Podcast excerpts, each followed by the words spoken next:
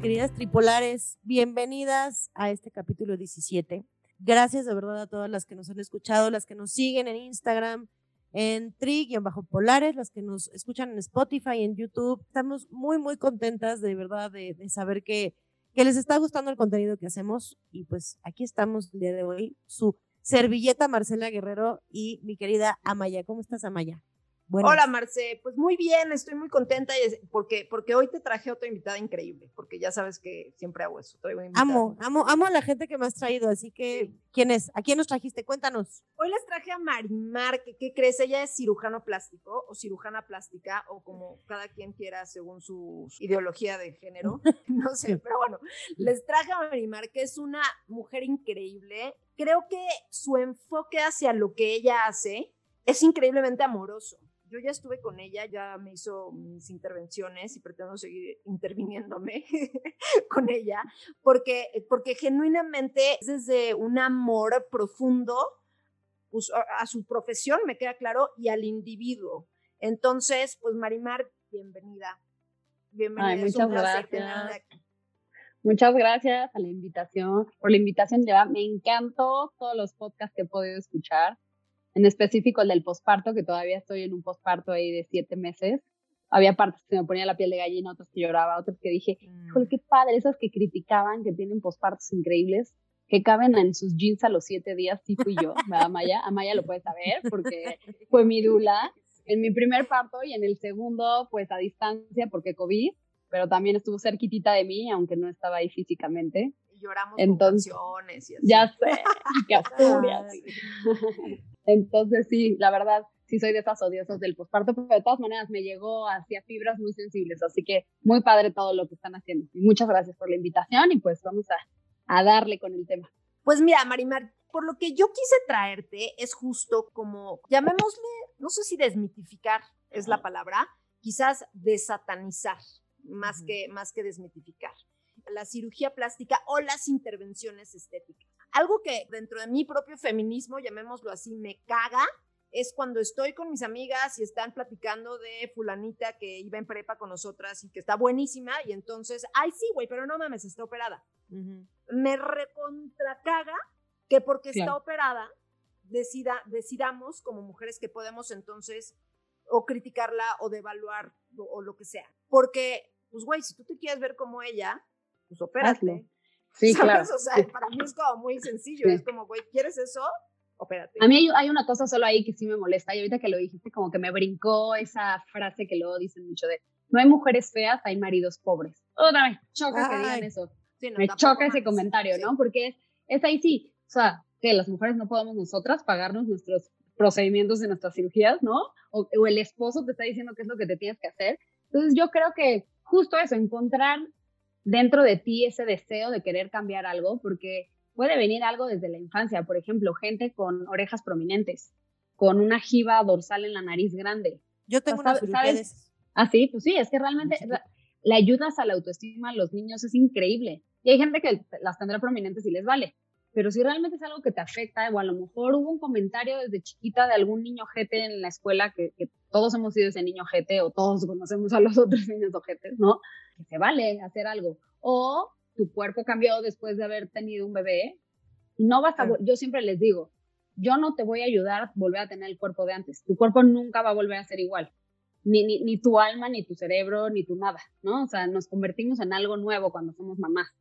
Pero puedes volver a encontrar algo, algo que te, algo nuevo, ¿no? O sea, volver a reencontrarte.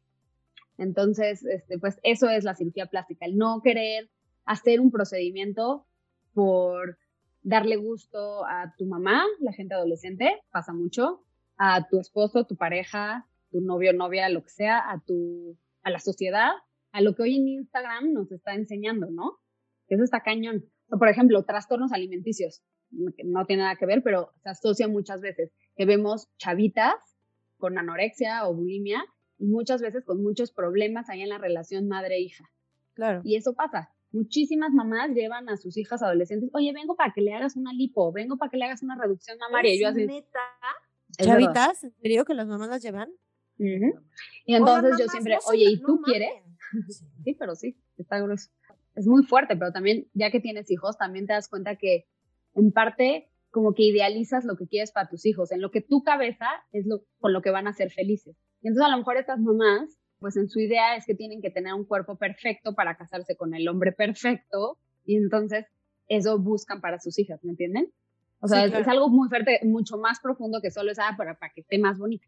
¿no? O sea, yo creo que es algo psicológicamente muy fuerte, pero entonces ahí es cuando te das cuenta, oye, la niña lo quiere hacer o lo están, la están medio obligando. Igual de, de, pareja. Y ahorita que estás, digo, esto, o sea, me, tiene, me, me, me, me choquea mucho. estamos hablando, sí, no, no, estoy, estoy aterrorizada. Pero, ya se encabronó otra vez, Amaya. pero tenemos hijos hombres, qué bueno. no, güey, pues si tuviera niñas, nunca les haría eso, no, mames. o sea, está muy cabrón. Y cuando hablas de niñas adolescentes, o sea, bueno, de adolescentes que van con sus mamás a esto, más o menos en qué rango de edades. Desde los 15, sí, desde o sea, los ni 15 siquiera mayores de edad. O sea, ni siquiera han ah, terminado su desarrollo. Ya les están queriendo cambiar sus. Porque yo creo que es justo en la edad donde todavía las pueden como manipular un poco, ¿no? Ya más grande es la niña, no, ni madres, mamá, no me llevas al cirujano, ¿no? O sí, si quiero, llévame, por favor, lo piden. ¿no? Pero que se vale ahí. Pues, o también, o sea, honestamente también es, independientemente de la cirugía, pues con una mamá sí, es la niña que nunca se va a sentir contenta con su cuerpo, no importa qué haga, no importa cómo esté. O sea, no o pasa mucho el, el, también la frase horrible de la, eh, la ley de la lagartija, ¿sí saben? No. ¿No? La ley de la lagartija, la mamá más buena que la hija. Ah. Nunca han escuchado eso. Entonces luego hay una competencia gruesa, es horrible, pero la niña ve a la mamá de 50 eh, años con un cuerpazo y entonces la niña está complejada, o sea, ese ya es otro tema que luego les, les presento una psicóloga muy buena que les puedo hablar de esas cosas. Está grueso también, la competencia madre-hija o, o padre-hijo es fuerte. ¿no? Qué cañón, claro. Está muy cañón eso. Oye, Marimar, yo la verdad, como respeto muchísimo el tema de la cirugía, por supuesto que feliz de la vida María, pues unos arreglitos por aquí y por allá, ¿no? Sin duda alguna. Es más, o sea, ya al ratito me pasas tu teléfono y ahí te caigo. Pero, ¿cuál es esta línea? O sea, a mí me gustaría entender tú como, como médico, tú como que, o sea, que estás ahí en tu escritorio y tienes a un paciente enfrente de ti. ¿Cómo puedes identificar esta, eh, o sea, a los pacientes que, a las pacientes que llegan y y están queriéndose arreglar una u otra cosa desde un lugar equivocado. O sea, no sé, desde un darle gusto a alguien más, desde una, una etiqueta, o sea, parecer modelo de revista, o sea, ¿qué, ¿cuál es ahí? Como sí, un trastorno dismórfico, ¿no? O sea, lo que dices de querer parecer, o sea, el trastorno dismórfico corporal es un trastorno psiquiátrico que está dentro del, del DSM-4, que es la, la literatura para las enfermedades psiquiátricas, donde ellas ven un defecto que es mínimo lo exageran en su mente. Entonces, por ejemplo, si tienen si una cicatriz de acné o una nariz muy grande, están, tengo la nariz más asquerosa. Y si la tienen así, ellos la ven enorme y sienten que la gente los, los voltea a ver y los juzga. Entonces, ese es un paciente número uno que no se debe de operar y no, no solo por el riesgo para él, porque no le va a ayudar y en cuanto le mejores eso va a encontrar otro defecto, sino hay que ver el problema psiquiátrico y un, un problema para nosotros, cirujanos, porque ese paciente nunca va a estar feliz.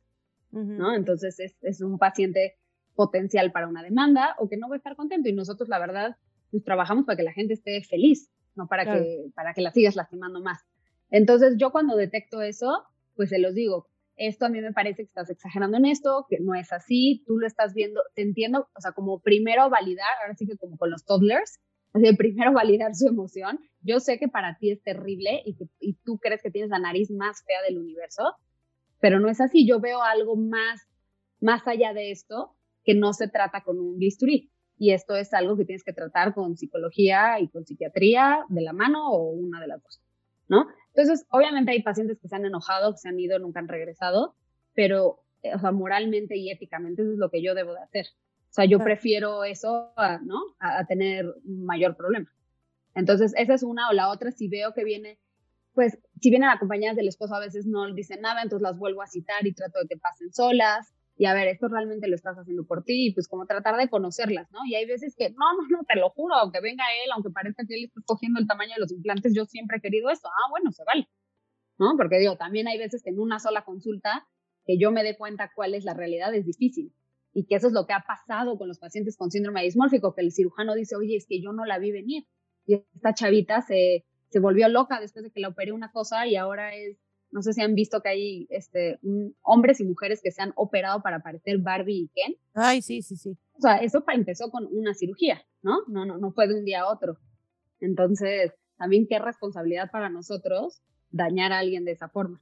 Claro. Pero pues tristemente hay gente y hay cirujanos plásticos que siguen diciendo te voy a hacer un paquete Barbie. O sea, yo cuando escucho esas cosas, hace Barbie, o sea, el la Barbie es una muñeca que tiene proporciones que no podría caminar, no podría estar de pie si tuviéramos esas medidas. Dejemos de vender eso. Vamos a un paquete mommy makeover, también me choca. Makeover es volver a, a hacer a quién. Aquí es vamos a tratar de reconstruir un tejido. O sea, hablemos médicamente y dejemos de querer vender por por mercadotecnia estos términos que son tan dañinos para la persona, sobre todo para la mujer, ¿no? Que es el 80% de mis pacientes, por ejemplo, son mujeres. Claro. Entonces, ¿no? O sea, dejemos de querer vender eso solo por vender. ¿Cómo? A ver, cuéntanos, perdón, estaba interesantísimo. O sea, el paquete Barbie te incluye, digo, yo sé que tú no lo haces, y el paquete Mommy Makeover que incluye. O sea, es lo mismo. Digo, es, lo mismo. Es nombre de mercadotecnia. Solamente uno se lo hacen a la mamá que terminó en teoría, entre comillas, jodida en el posparto y al otro se le hace a la chavita que quiere... Que terminó fea, que es que, bueno, ahorita que conteste Marimar. Sí. sí. Sí, sí, Pues mira, realmente no es que tengan que incluir algo, pero por lo general es abdomen, ya sea abdominoplastía, que es quitar el exceso de piel, o sea, el tummy tuck, liposucción, que ahora está súper de moda transferir a pompis o, a mamas el exceso de grasa, más o poner implantes o levantar las mamas, o pero es como el el paquete de barrientos y les dejamos una súper cinturititita y yo así. O sea, bueno, si se puede, sí, qué padre, ¿no? O sea, yo, por ejemplo, siempre he sido súper cuadradita. Si me la pueden hacer, qué padre, pero no porque quiero ser Barbie. O sea, nada más porque quiero ser yo, yo mejorcita. crea mucho, crea mucho. O sea, yo te lo puedo decir. Yo me gusta, eh, yo en redes sociales sigo a dos cirujanos. Una de ellas es como muy, pues, como muy famosona, digo, no famosa, no sé, por lo menos entre mi círculo social, es bastante famosa es un encanto de mujer, o sea, de verdad un encanto de mujer. Y de pronto hace cosas, o sea, y graba sus cirugías, ¿no? Entonces, de pronto pone, o sea, ves a la paciente, obviamente no le ves la cara, y dice, vamos a arreglar sus brazos, ¿no? Para que ya no queden así gorditos, o sea, vamos a dejarlos bonitos, bonitos, así flaquitos, y vamos a ponerle una cintura que, y luego, y las mamas, y entonces las mamas caídas que se ven feitas, porque, o sea, tú es, feito, bonito, o sea, lo hice con mucha dulzura, pero a mí la neta es sí, pero lo dulce no le quita lo, inapropiado. No, claro, o sea, hablar de un paciente que tiene, sí, claro, sobrepeso o obesidad, en primer lugar, mi esposo es cirujano bariatra, ¿no? Se dedica a, operar pacientes que viven con obesidad. La obesidad no es un adjetivo o algo que le das decir a la, ah, el paciente obeso, está gordita por eso, no, es un paciente que vive con obesidad. La obesidad es una enfermedad, tanto como el sobrepeso como, como la obesidad, y es una enfermedad multifactorial que tiene desde cosas hormonales, cosas bioquímicas que todavía ni siquiera estamos en pañales todavía en lo que se sabe. No puedes estar hablando de los pacientes como si fuera algo feo o bonito. Es como si yo dijera, vamos a quitarle lo, a ver, lo que, no sé, por decirte una enfermedad, eh, de la hepatitis, que está bien feita su hepatitis. Entonces, este paciente hepatolo, ¿no?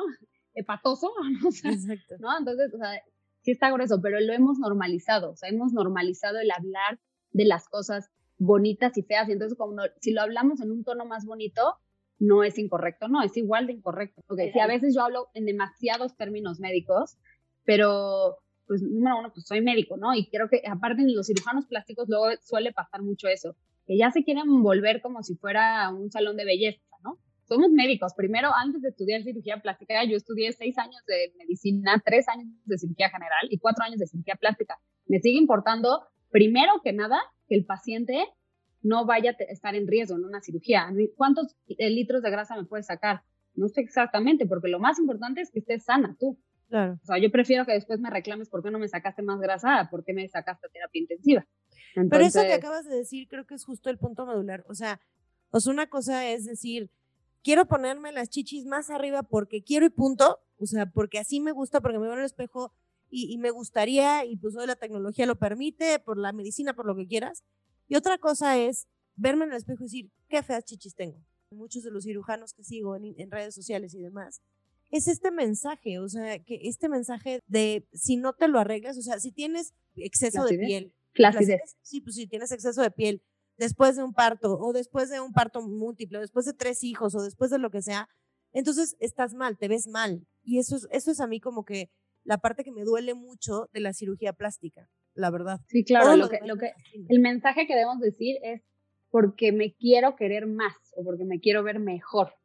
O sea, en vez de usar, igual como cuando haces para pacientes que tienen trastornos alimenticios, es el todos los días hablarte bien a ti, ¿no? Hablar bien de tu cuerpo. Entonces, si quieres hacer algo, en vez de, la estrategia es, en vez de decir porque están feas, es porque podrían estar mejor o porque me gustaría que estuvieran mejor.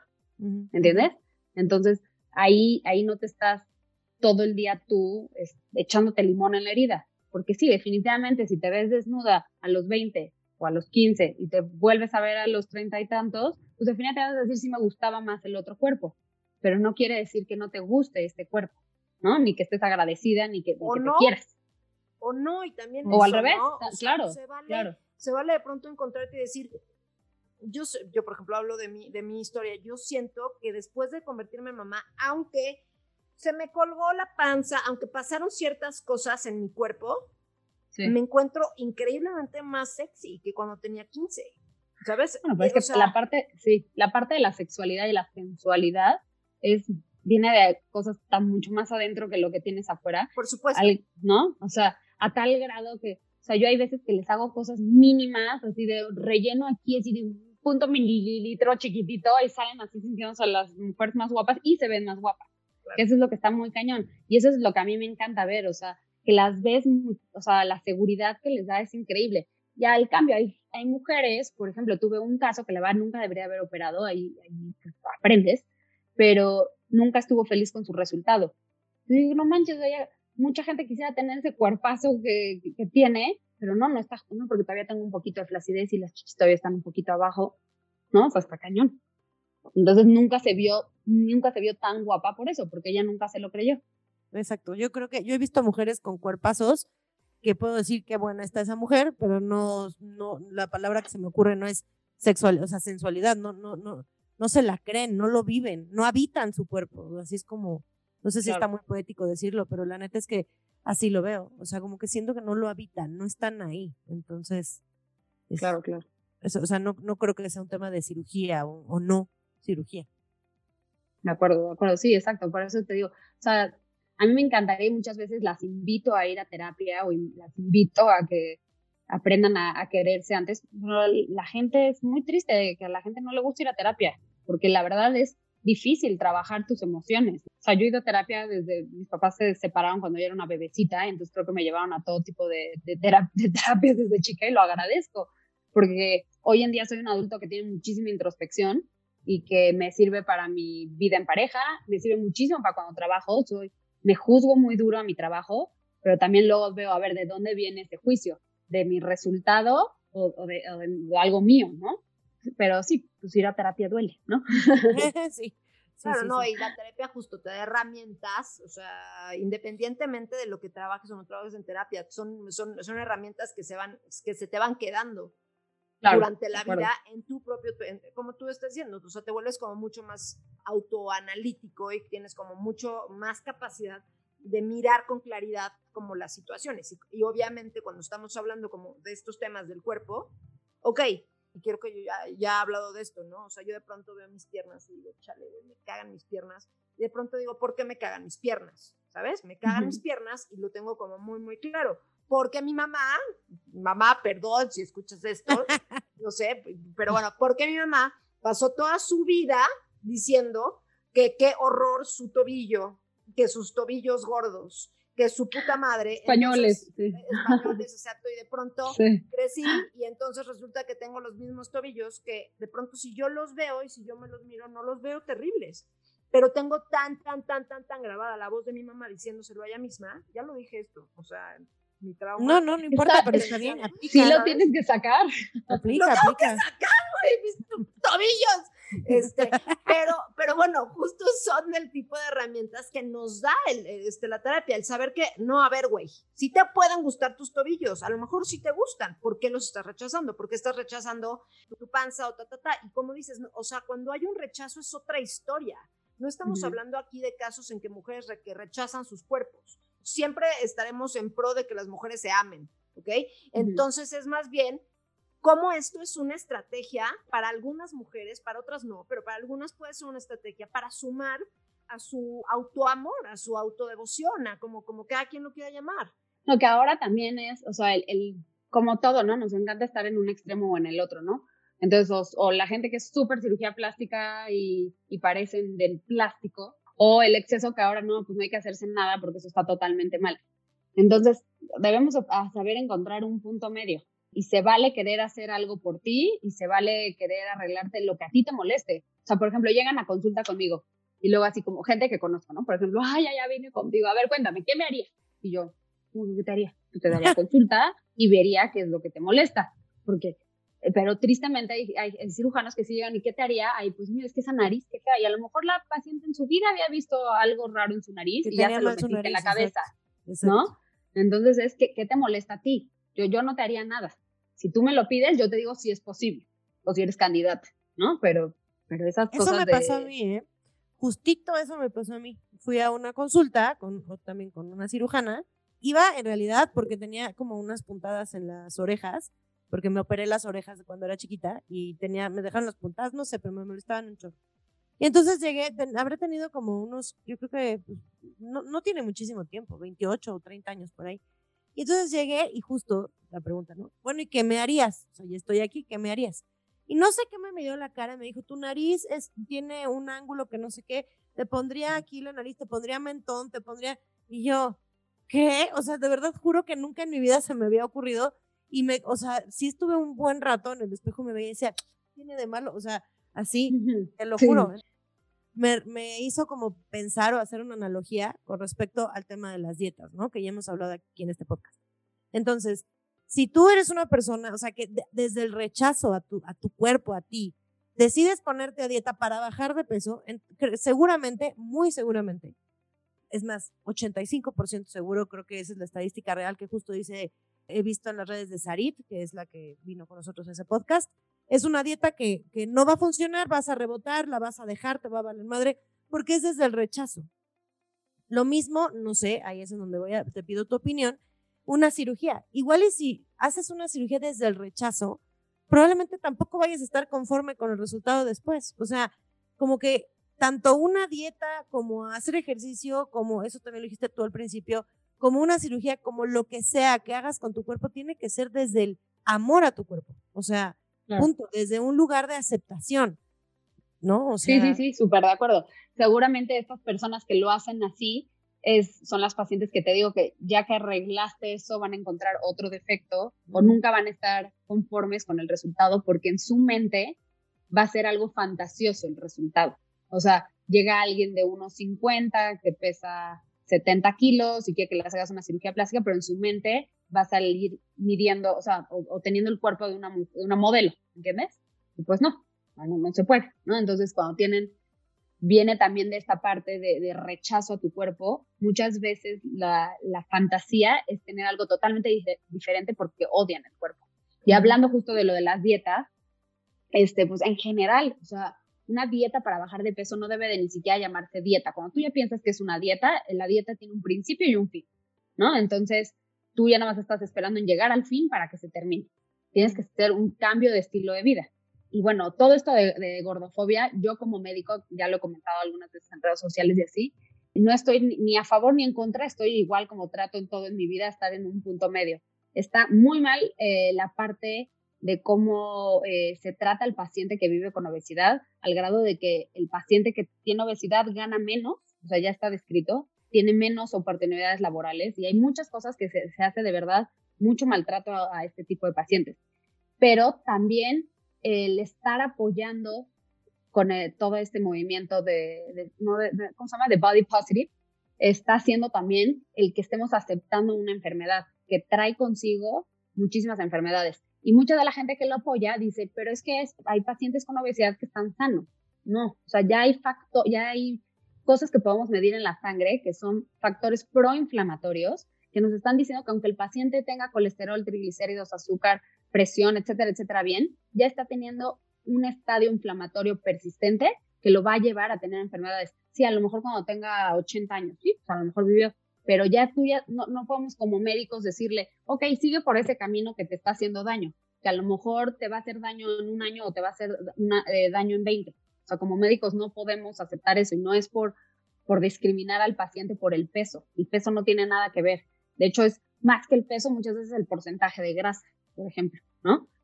Te digo, o sea, a mí me parece que este movimiento está cayendo en el exceso, como muchos de los movimientos, que al final sacan siempre cosas positivas, ¿no? Pero a veces, a mi parecer, está cayendo en un exceso. Igual la gente que critica la cirugía plástica o la gente que la apoya en extremos opuestos. Yo creo que ahorita tú dijiste una palabra que es como muy clave. Una cosa es como, obviamente tú lo hablas así porque tú eres médico, ¿no? El paciente que tiene obesidad, ¿no? Cuando lo tratas como médico es diferente. El tema yo creo que con la, con la gordofobia es la persona, o sea, cómo, cómo habita un ser humano en este planeta con obesidad, ¿no? O con sobrepeso. o sea, como paciente, pues claro que es una enfermedad, por supuesto. Claro, mira, justo Fer dijo, sí, ¿vieron en qué fue, en qué revista salió que salía alguien con, con obesidad? La, ¿qué, ¿qué, decía? this is also, sí, pero la que decía, this is also... a healthy body, ¿no? Ajá, healthy body. Y Fer dijo, ahí sí yo no estoy de acuerdo. Deberían haber puesto this is a beautiful body. Exacto. Y eso es muy cierto, porque eso no le quita lo bonito o lo feo, que es lo que platicábamos con el, la, la, grasita fea de los brazos o las, las chichis caídas feitas.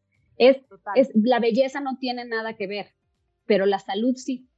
entonces, si aprendemos a dividir salud de belleza, entonces ahí, ahí no, nadie nos estamos peleando, porque creo que tanto médicos como gente que apoya este movimiento, estamos chocando y estamos hablando de cosas distintas. Es, es, es, que ese es el tema. Eh, yo creo que ese es el tema. O sea, la gordofobia yo creo que tiene que ver, eh, seguramente tiene muchos, como muchos diferentes, mm, vector, no vectores, pero diferentes ramificaciones. Pero hablando específicamente de la gordofobia, de cómo se habita el mundo siendo gordo, está muy cabrón. Y, yo creo que eso es de lo en donde se debería eh, como poner más el foco en lo que en lo que sucede como en la comunidad, en lo que sucede en la sociedad. En lo que te digo, la gente, o sea, ganan menos, ganan menos. No, es una, es una discriminación brutal. o sea, se los digo, se los digo yo que he vivido en un cuerpo gordo toda mi vida, ¿no? Con sus variables, o sea, a veces menos, a veces más. Pero es una discriminación muy difícil. Pero la verdad, la verdad es que a pesar de que yo estoy como muy a favor de todo este, justo de este movimiento, no tanto, ok, estoy muy a favor de todo esto de, de hacer ver que la gente puede tener un cuerpo bonito, no importa su tamaño, no importa no tenga la chichis, no importa si tiene pelo, si no tiene pelo, si, o sea, no, eso, esa parte como que me encanta. Aún así, la neta sí estoy a favor, vaya, yo como gorda, ¿no? Que he sido toda mi vida. Pero no, no había sí, o sea, es que, es que está grueso, o sea, hasta, No, no, porque justo al contrario, ¿por qué no? Okay. O sea, es como decir soy alta o, soy, o soy es que sí, ¿por qué se puede decir estoy flaca? ¿Por qué se puede decir, no, pero también, pero también, la, cuando, cuando están en un exceso, o sea, yo creo que es, no, no, no sé cómo explicarlo, o sea, que pueden ser ofensivos para otra persona, no para ti. Para ti, si tú lo aceptaste, está padrísimo. O sea, si tú lo entiendes. Pero, como está hablando de ella, entonces ella puede. Bueno, eso sí, eso sí. no, y también creo que es un tema de normalizar eso. A ver, es un adjetivo. O sea, así como si yo te digo alta, flaca, chaparra, este, digo, perdón. Pero cuando el chaparra también se ofenden mucho. Pues no Tú no, yo tampoco, porque yo, yo soy altísima. no, yo sí asumo mi 1.50 con dignidad. y sabes qué, Marimer, o sea, creo, la verdad es que hablo desde mi, desde mi trinchera, o sea, no soy experta en el tema, pero creo que justamente es un tema de médicos, o sea, he hablado con médicos, amigos y, y parientes míos, médicos que han escuchado este tema de gordofobia. Nos hemos aventado este misma, esta misma discusión y creo que todo se reduce, o sea, a como bien dice Amaya, un tema es la salud y otra cosa es justo desestigmatizar este tema de que ser gordo es, está mal, o sea, o que ser gordo es porque no te quieres, o que ser gordo, o sea, creo que por ahí. Ah, claro, eso sí. Y está muy relacionado, y sigo con el tema, porque está muy relacionado, según yo, pues a la cirugía plástica, o sea, de hecho. Porque eres huevona. Exacto. Sí, exacto, eso es muchísimo, eso, eso, eso es muchísimo. está, gorda porque quiere. Está porque es floja. gorda por huevona, por huevona. Pues porque no se quiere y se quiere ocultar. Sí, totalmente. Sí, pero yo creo que sí, de hecho, muchos pacientes con sobrepeso buscan cirugía plástica como la solución para bajar de peso, porque otra vez, es eh, la cirugía plástica yo creo que te da como estas ideas fantasiosas, ¿no? De, ok, para ellos está siendo un problema en ciertas situaciones el tener sobrepeso, emocionalmente, físicamente, lo que sea. Entonces, la cirugía plástica va a ser la solución. Ahí, por ejemplo, yo no es por discriminar, pero yo no opero pacientes que tengan un índice de masa corporal por arriba de 30, porque hay estudios médicos que te dicen que las complicaciones aumentan más del 80%. Entonces, tú no te quieres hacer una cirugía 100% optativa si sabes que vas a tener más complicaciones, que las complicaciones pueden ser que tengas un seroma, que se infecte la herida, que se abra la herida, o que tengas un trombo en las piernas, que llegue al pulmón y te puedas morir, ¿no? Entonces, yo ahí a veces te los he dicho y hay gente que se siente ofendida, por ejemplo, cuando a lo mejor no lo tienes trabajado, ¿entiendes? Entonces les digo, mira, lo ideal es que primero bajes de peso, porque si no las complicaciones aumentan mucho. Ah, no, ya me dijo gorda, ¿no? O sea, me lo han dicho así, o les pido, o les pido, las tengo que pesar, porque el peso y la talla son parte de los signos vitales. Y hay gente que también en, todo este movimiento está apoyando en que no lo hagas. Pero, por ejemplo, para calcular dosis de medicamentos simplemente necesitas el peso muchas veces. O sea, no, eso no es por ofender a nadie ni por discriminar a nadie. Y ya estamos hablando más de obesidad. Sí, nota que estoy casada con un cirujano bariatra, ¿no? Pero, es que al final, al final tiene, exacto, como tú dices, Marta, tiene muchísimo que ver, ¿no? O, la razón por la que llegan contigo, ¿no? Es, es querer darle la vuelta. No, totalmente, totalmente. Oigan, yéndome a otro tema, y otro día hablamos de obesidad y invitamos a... No, invitan a Fer. Invitamos a Fer, exacto. Que, ¿Sabes qué estaría súper interesante? ¿Sabes qué estaría la neta súper interesante? Traer, o sea, y te lo digo porque yo, yo sí sigo mucha gente de gordofobia y demás, y me encantaría armar un debate sano, o sea, un debate... Un debate amistoso. Que escuche las dos partes. Exacto. O sea, que no se den hasta con el sartén. O sea, un debate este, amistoso y un debate real y, conciso, como de, o sea, justo a este tema de gordofobia con un médico, o sea, como para ver, pues, cuál es, o sea, ¿no? Y yo te diría que si hacemos eso en algún foro que tengamos o algo así, si va a haber, y esta es mi opinión porque ya saben quién soy yo, o sea, y como, como opero en este mundo, si va a haber un, un, un, médico bariatra y va a haber un profesional en nutrición o lo que quieras de gordofobia y alguien, algún activista, entonces quiero a tres personas gordas porque está muy cabrón que hablemos, o sea, que hablemos desde la desde la ¿cómo se cómo decía Sarit? Desde la desde, nuestros privilegios, que a mí me puteó, me dijo, "No, güey, cállate, tú hablas desde tus privilegios de que eres flaca." Yo, "Pero es que yo no soy flaca, cállate, güey." Sí, es cierto, no, pero es cierto. O sea, también aquí aquí estaría padre un paciente de FER que, que le haya hecho cirugía bariátrica y que haya, o sea, que haya vivido las dos partes sí. ¿Me entiendes? Eso, eso estaría padrísimo. Y tenemos pacientes que la verdad le han hecho, o sea, les ha cambiado la vida y no por bajar de peso, sino por lo que han ganado en salud. Y otra vez repito, es que esto debe de ser basado en salud, no, no en si está bonito o no está bonito. Y, por ejemplo, a mí me dicen, híjole, de tener muchísimos pacientes de posbariátrica con todo lo que opera tu esposo. Digo, pues mira qué chistoso que no opero tantos. Número uno, no sé si es la técnica, lo que sea, que los, los los, les inculca muchísimo hacer ejercicio, pero sus pacientes no tienen tanta flacidez. Y muchas veces cuando llegan conmigo, yo les digo, a ver, pues sí, sí tienes flacidez, eres un campeón que bajaste 50, 60 kilos, los kilos que hayan sido, pero ¿te molesta de verdad? pues fíjate que no tanto, ah, pues no te operes. Si te molesta muchísimo que, oye, me, me, salen hongos abajo del exceso de piel, que eso pasa, te me irrita la piel, o, o, no, me quiero poner el bikini que nunca me atreví a ponerme cuando era chavita y me quiero operar, ah, opérate ni siquiera opero tantos por eso, porque, o sea, los, yo los acompaño, los conozco desde el día uno que llegan, bueno, desde que Fer dice los voy a operar, yo desde ahí los conozco, para irlos viendo en todo este proceso de que van bajando de peso. Y entonces los voy conociendo y me voy dando cuenta que al final aprendieron a aceptar, y están una, todo el tiempo en terapia también, so aprendieron a aceptar y a querer tanto su cuerpo que aunque ahora tengan flacidez extrema, no les importa y muchos no se quieren operar. Y dices, que, qué fregón, ¿no? Yo creo que aquí, o sea, justo está la clave. El camino para el amor, el amor personal, el amor en pareja, el amor, hay muchos caminos para el amor. Y sí la cirugía plástica puede ser uno. No estamos, yo creo que tenemos como bien estigmatizada la cirugía plástica por como, creo que traumas que nos generaron las revistas de los 80s y de los 90, ¿sabes? Y vemos a todas estas actrices que, que hoy ya son mujeres muy grandes, este, que se ven la verga, güey. O sea, que parecen, este, no mames, te aparecen en tu casa y te cagas, güey, y matas gente. O sea, ¿sabes? Porque están, o sea, pinches bocas que parecen, o sea, la neta, ¿verdad? Este, estas señoras, estas señoras, estas actrices, eso, que hoy son pues tendrían las edades de nuestras abuelas, que ahí fue, y que ahí fue como cuando empezó. O se murieron.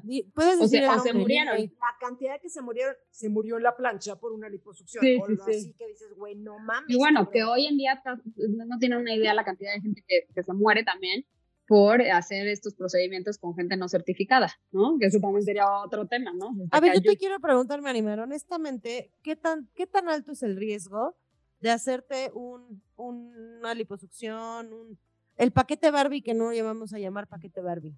Pues mira, todo depende. Si tienes factores de riesgo que lo aumenten, tomas hormonas, fumas, eh, tienes sobrepeso, vas a estar mucho tiempo acostada en el, después de la cirugía, todo eso aumenta, o sea, el, mayor riesgo es que tengas un trombo, ¿no? Eso sería como lo más fatal.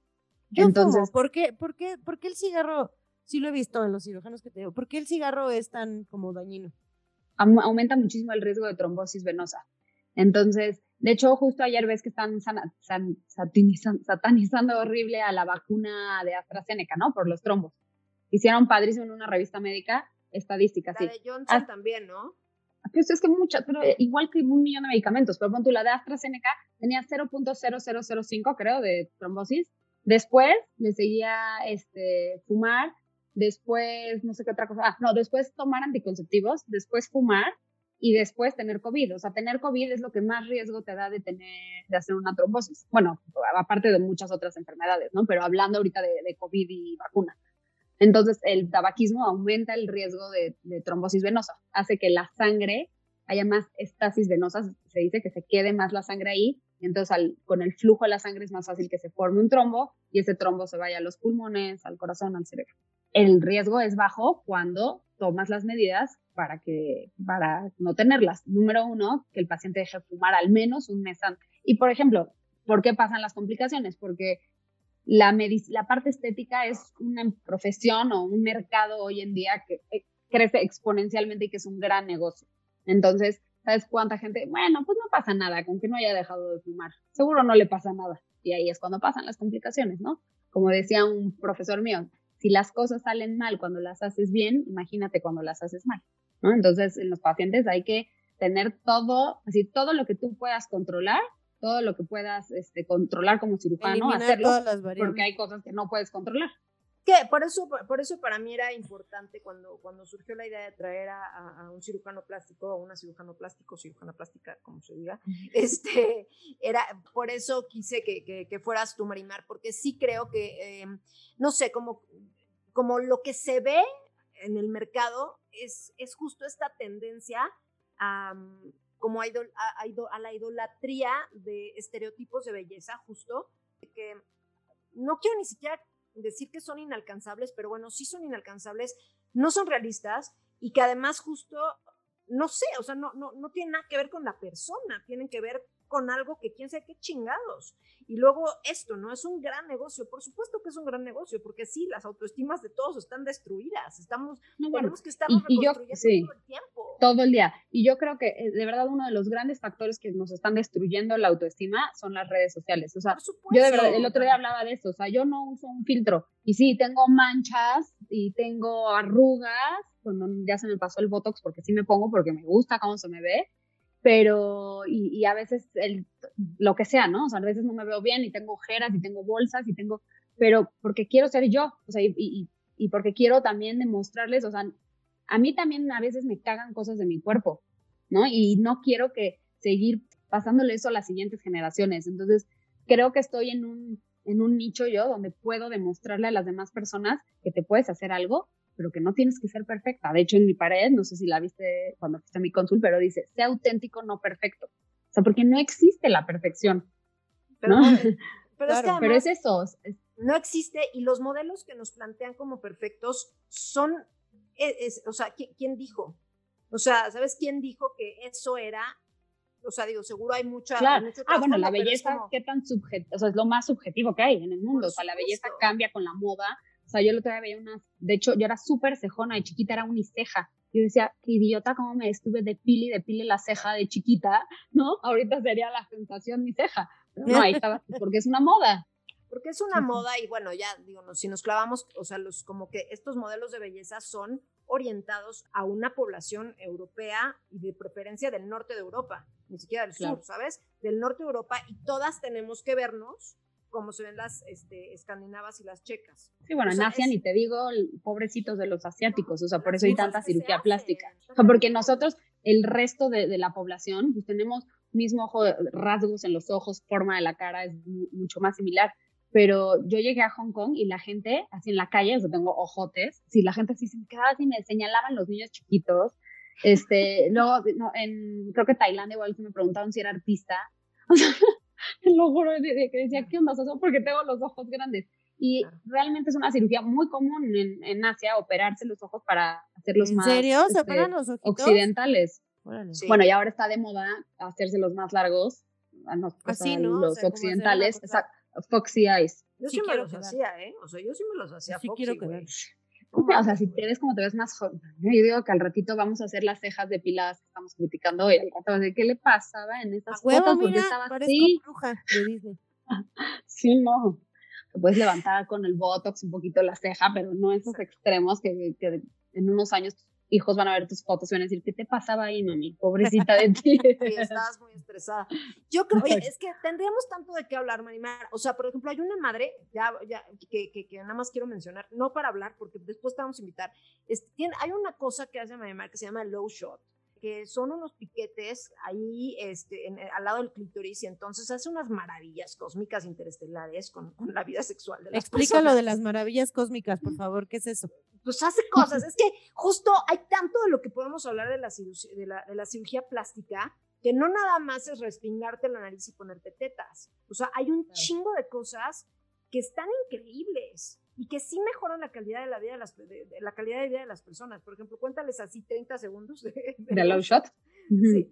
Bueno, el low shot es, eh, yo ya hacía para la cara, para rejuvenecimiento facial, plasma, que se le saca sangre, las centrifugas y tomas la parte del plasma que es rica en plaquetas. Esta parte tiene factores de crecimiento de que, te va, que son propios y que te van a ayudar a regenerar el tejido. Algo que se usan en cirugía oncológica, en cirugías dentales, en ortopedia entonces, casi muchas veces le sacaba la sangre y al final ya tenía tan, demasiado plasma, ¿no? Y decía, siempre me sobra, voy a ponerme a ver para qué otra cosa sirve. Y entonces encontré el O-shot, o G-shot por el punto G. Entonces, lo que se hace es aplicar ese mismo plasma alrededor del clítoris y ¿No en la como la chingada? Nada, yo me lo puse solita. Y en la pared. Tú eres una salvaje, se pone el botox y sabes si el ácido y las madres se las ponen solas, güey, no mames. Pero te juro que no, o sea, el beneficio es que es una mucosa. La mucosa, al el anestésico tópico, lo agarra rapidísimo. Entonces, por eso las episiotomías, si, si, si, hay algún salvaje que las hace, les deberían de poner, aunque sea eso, ¿no? Yo digo, ¿por qué les dolían tanto antes, no? Pero bueno, el low shot lo que haces es el plasma, lo tomas y se aplica en la pared anterior de la vagina, que es donde está el conocido punto G, que es donde más terminaciones nerviosas tiene la mayoría de la gente, o sea, tienes que encontrarlo porque no todo el mundo lo tiene en el mismito lugar. Y en ese lugar se aplica. Como médico, tú sabes, o sea, lo puedes buscar. Pues o sea, lo tocas y le dices dónde sientes más estimulación. Eso es una maravilla que sea mujer, ¿no? Perdón, tenía que preguntar. Yo decía, ¿cómo le haces, güey? Perdón. Es servicio completo, güey. Es servicio de autoamor. Es servicio de autoamor. Es, o sea, es lo que les exacto, Hay muchos caminos para el amor. por si no se lo han encontrado, yo les ayudo. Vayan con Maribel, Marimar se los encuentra. Perfecto. Exacto. Y entonces, bueno, se aplica ahí y alrededor de la uretra, donde, está, donde sale el chorrito de pis, ahí alrededor, porque ayuda también para la incontinencia urinaria por estrés. Entonces, ¿Por qué? Porque vas a hacer que formen nueva colágena y nuevos vasos sanguíneos entonces Pero en el punto G, ¿para qué sirve? O sea, ¿de, qué te sirve? Para tener más, orgasmos. Oh. O más fácil, sí. O sea, y esto, Amaya, tiene que ver con lo que hemos hablado también varias veces de que muchas mujeres tienen problemas, o sea, no es tan fácil para ellas tener orgasmos eh, únicamente con la penetración, o sea, digamos que esto eh, eh, no, eso es una variedad, eso es una cosa, lo de los orgasmos es muy amplio, o sea, hay mujeres que no sé, pero esto podría ayudar. Sí, claro, pues es la idea. O sea, es que estás llevando más sangre a un tejido que ya tiene muchos nervios. Entonces, al llevar más, como haces nuevos vasos sanguíneos con este tejido, o sea, se van formando nuevos vasitos, te llega más sangre y siempre el tejido que tiene más irrigación, pues está, este, tiene más sensibilidad. O sea, por eso, por ejemplo, los hombres con la edad van perdiendo, van teniendo disfunción eréctil porque van teniendo los vasos sanguíneos son tan chiquitos que se van colapsando, o los fumadores. los fumadores tienen más disfunción eréctil por eso. Porque son justo el tabaquismo afecta a la microvasculatura, los vasos chiquitos. O sea, no, yo creo que no va, nada más quiero, o sea, no, no, no, no va de que ahora sí ya las mujeres que no se venían con la penetración, ahora se van a venir con la penetración. No, no, Cada no. quien está tableada. Pero vas a sentir más rico, chance. Sí, mm, y mal no te vas a sentir rico donde sentías rico antes nada más. O sea, si tú eres una mujer que se viene por el clítoris o si se viene por el punto G, pues... Eh, y, y yo, o sobre todo para... el mismo lugar.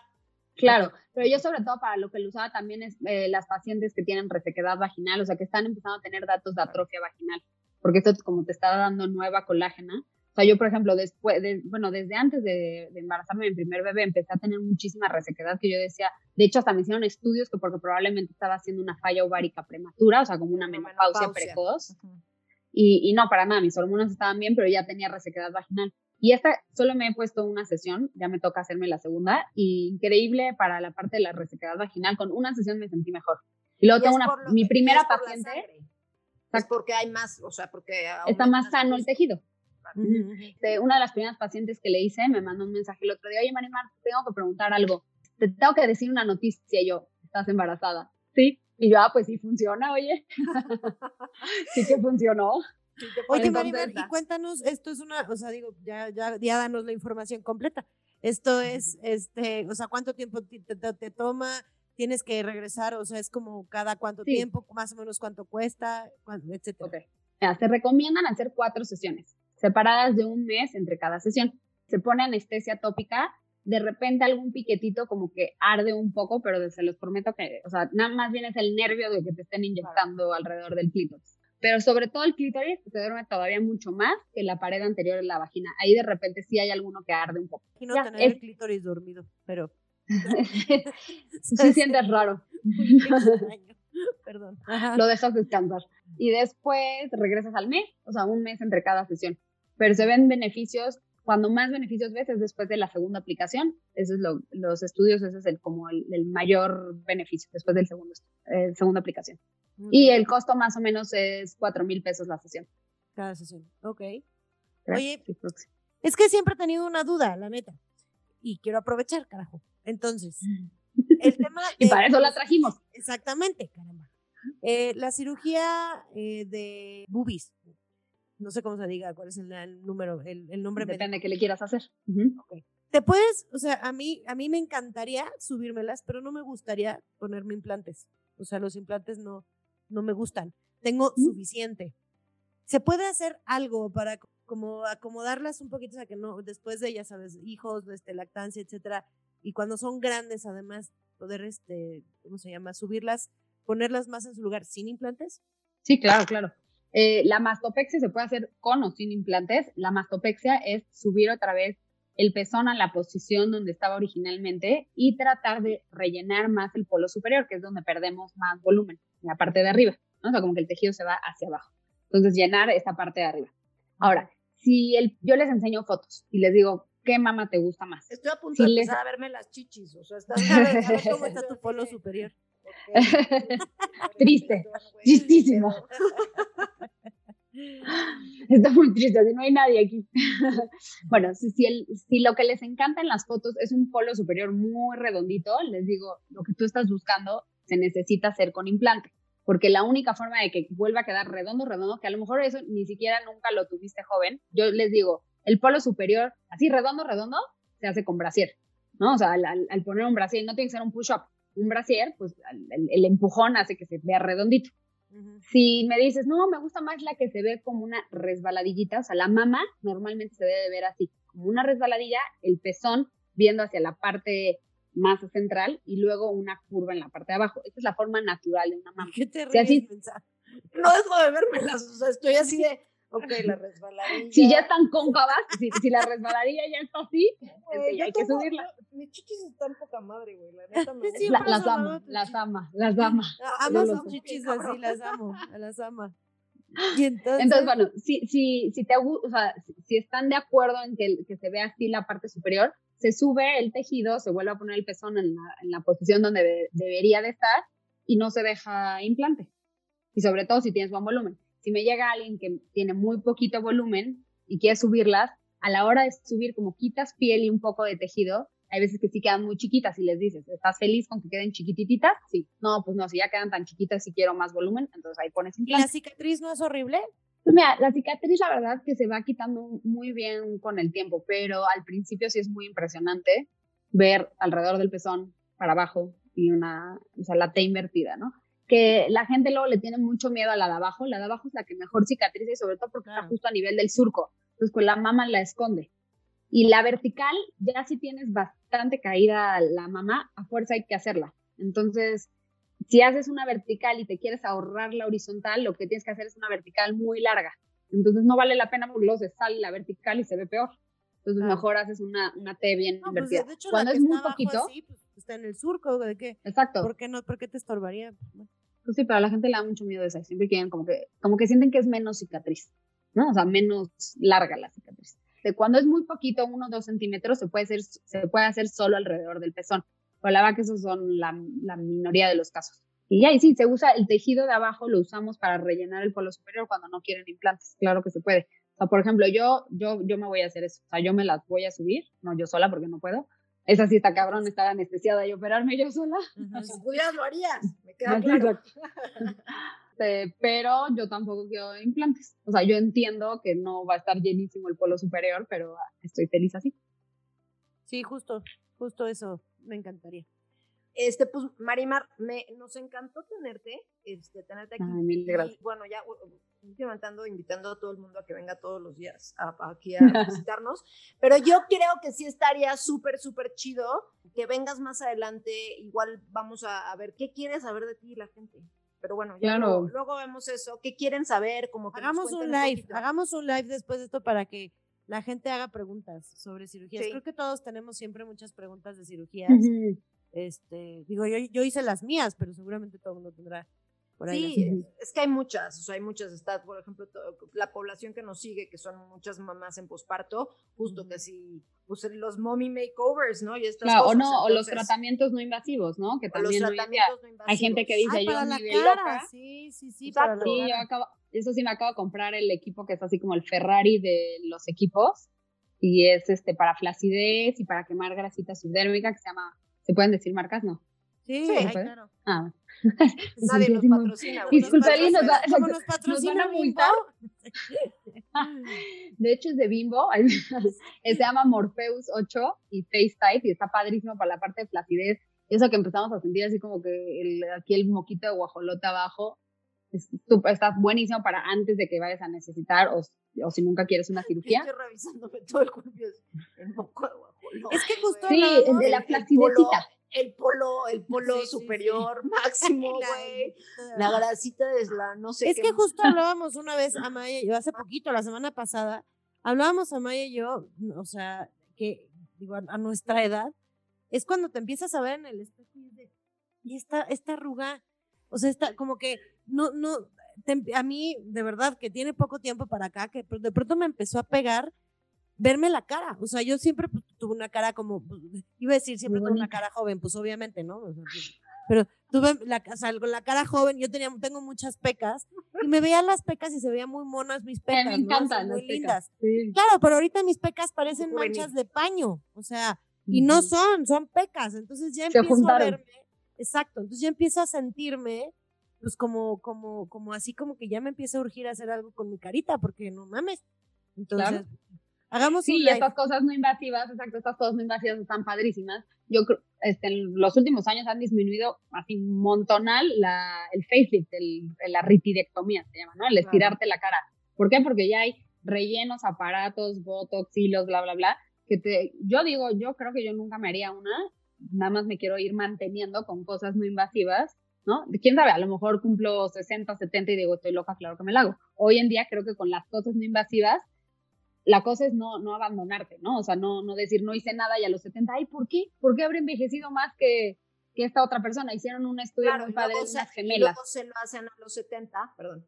Exacto. No, hicieron un estudio muy padre de unas gemelas idénticas, que una nunca se puso botox, nunca se puso bloqueador, nunca se hizo nada, y la otra que, se, que siempre se estuvo haciendo faciales, este, botox, rellenos, etcétera, y las ves y dices es 15 años más grande la otra.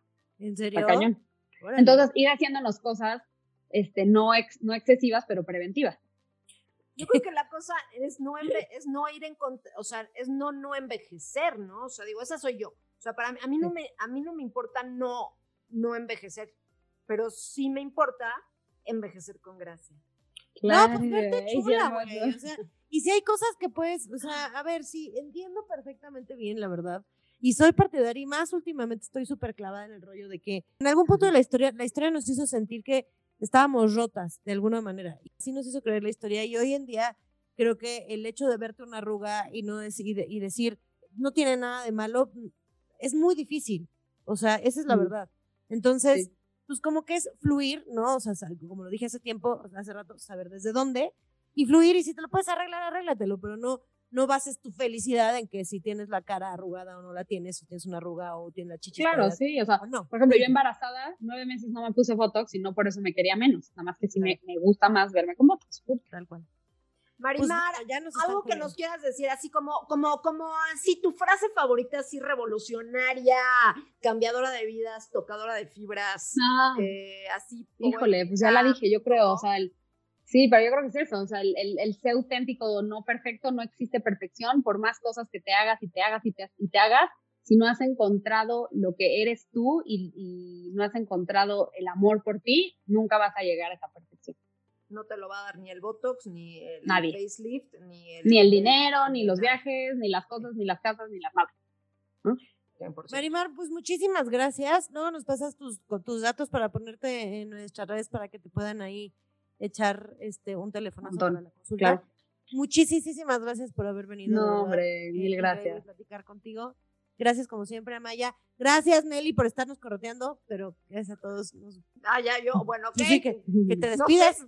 que me despido, ok, vaya todos, vaya todos, tripolares, nos, este, síganos en redes sociales, ya saben cuáles, porque sí, ya tienen que saber cuáles.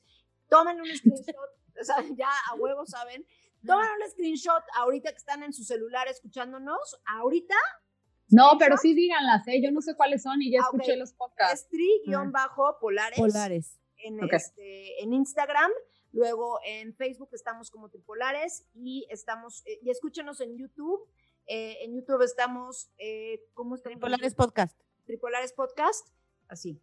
Entonces, escúchenos, también nos pueden escuchar, en, para escucharnos nos pueden escuchar en Spotify, nos pueden escuchar en, la plata, en su plataforma favorita. Entonces, eso, screenshot y compártanos y ya está. Gracias, gracias, bye bye.